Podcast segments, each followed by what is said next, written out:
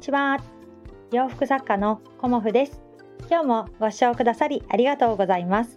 コモフのおしゃべりブログでは40代以上の女性の方に向けてお洋服の楽しみ方と私のブランドビジネスについてお話しさせていただいています。今日はですね継続することとサボること についてお話しさせていただこうと思います。まああのーいろんなことね継続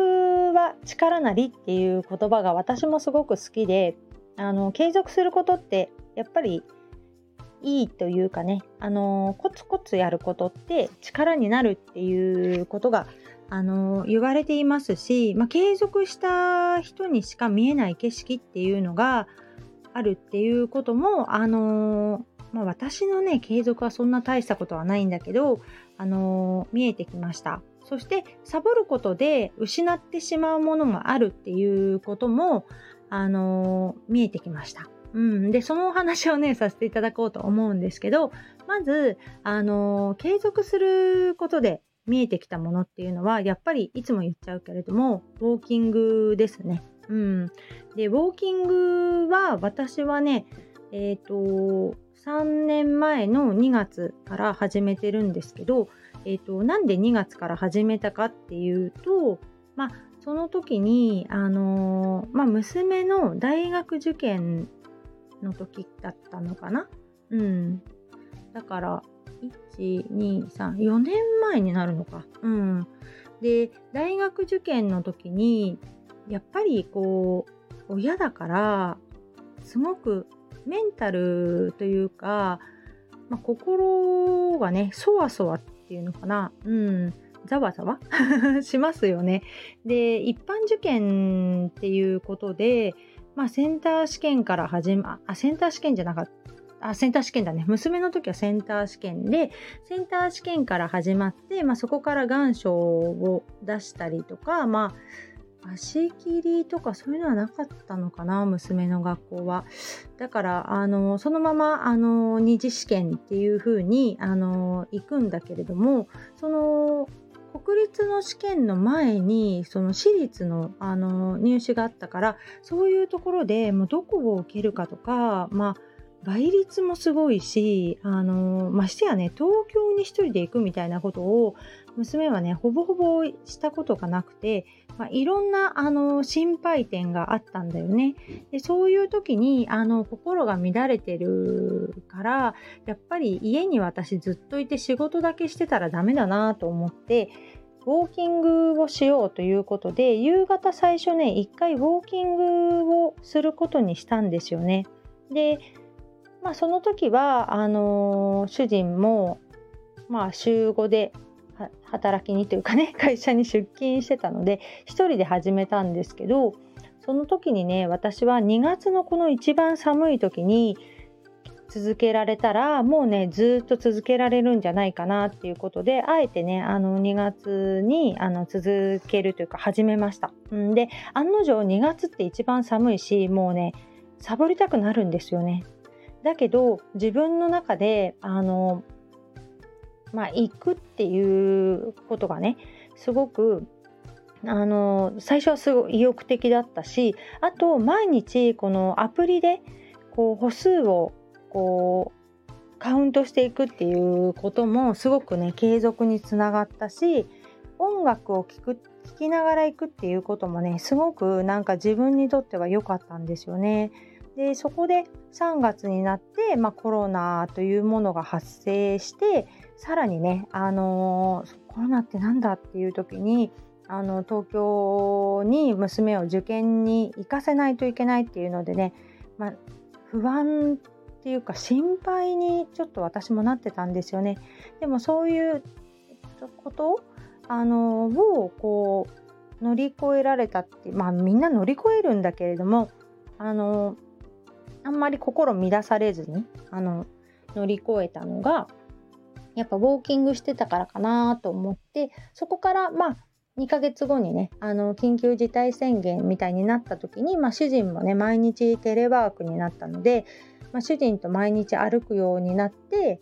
こう思考の整理だとかねあの自分の仕事に対しての相談とか、まあ、子供のこととかいろいろ話すようになって今に至るという感じで、まあ、もうほぼほぼ毎日朝夕40分、まあ、4000歩から4500歩っていうふうに歩けるようになったんだけどそれをやって何が良かったかっていうとはっきり言って体重は減りませんでした。でもあのキープできるんだよね。体重をキープできる。うん。だからあの体重が増え続けていた私だったんだけど体重がキープできたっていうこととあと血液検査の値があのいいということ、うん、こんなに太ってるのに、まあ、血液検査の値が悪くならないっていうところはやっぱりウォーキングのおかげかなと思っているのとあと夜もすごく寝つきもいいし、まあ、前からそうなんだけどぐっすり眠れるっていうこととあとはあのー、こう何でも何て言うのかな外の空気を吸うことによってこう体の調子が良くなるっていうかそんな感じもありますね。あと腰痛がほぼほぼなくなったっていうのもありますね。だからウォーキングだけでもすごくあの継続してよかったなっていうことがあってあのなかなかできないっていう方もいらっしゃるんですけどもうねあのいいこと尽くしでしたね私の中ではね。うんで他にも継続していることって、まあ、私はいろいろありますけど、まあ、このスタンド FM もあのある時からえーと、毎日配信をするようになりました。うんであの毎日配信する方がすごく楽だっていうことにも気づき始めています。でここ1週間ぐらいあの雑談ライブというテーマで朝ねあのライブをこうね試験的に させていただいています。でそんな長くライブはしないんだけれど朝ちょこっとライブをすることであの自分の頭の中にこうあるこれってどうなのかなとかうんこういう考え方ってうんとかっていろいろ考えることがあるからそういうことをあの言葉にさせていただくことでああすっきりしたみたいな感じであの朝ライブなかなかいいんじゃないかなということでさせていただいています。で逆にねあのサボっちゃったこと、うん、サボっちゃったことはね私先週1週間 YouTube の更新をサボったんですよ。うん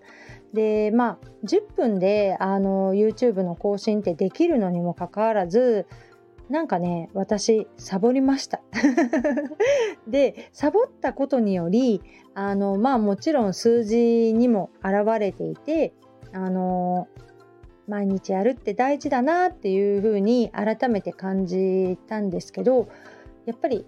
1日2日3日4日ってどんどんサボってくると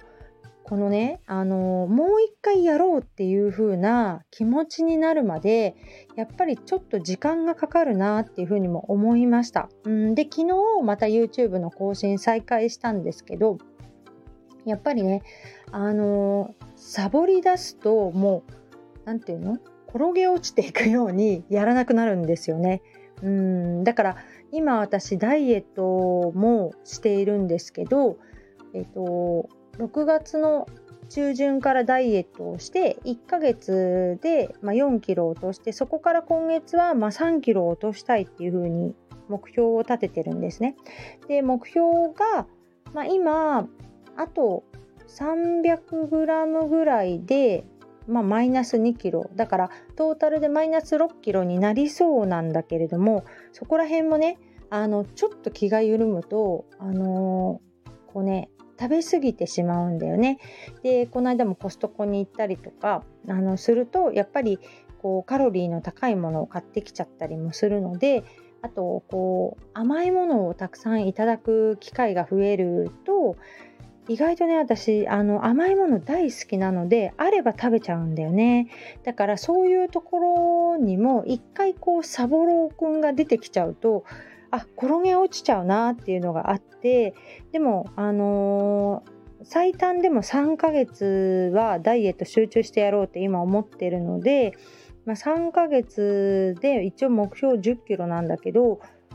まあ、その目標通りにいくかっていうことも、あのー、自分がこうコツコツと継続していかないとできないんですよね。1日2日ご飯何にも食べなかったとして体重が減ったとしますよね。でもそれはあの先生にも言われたんだけど水分だよって言われました。うんで本当に体重を落としていくには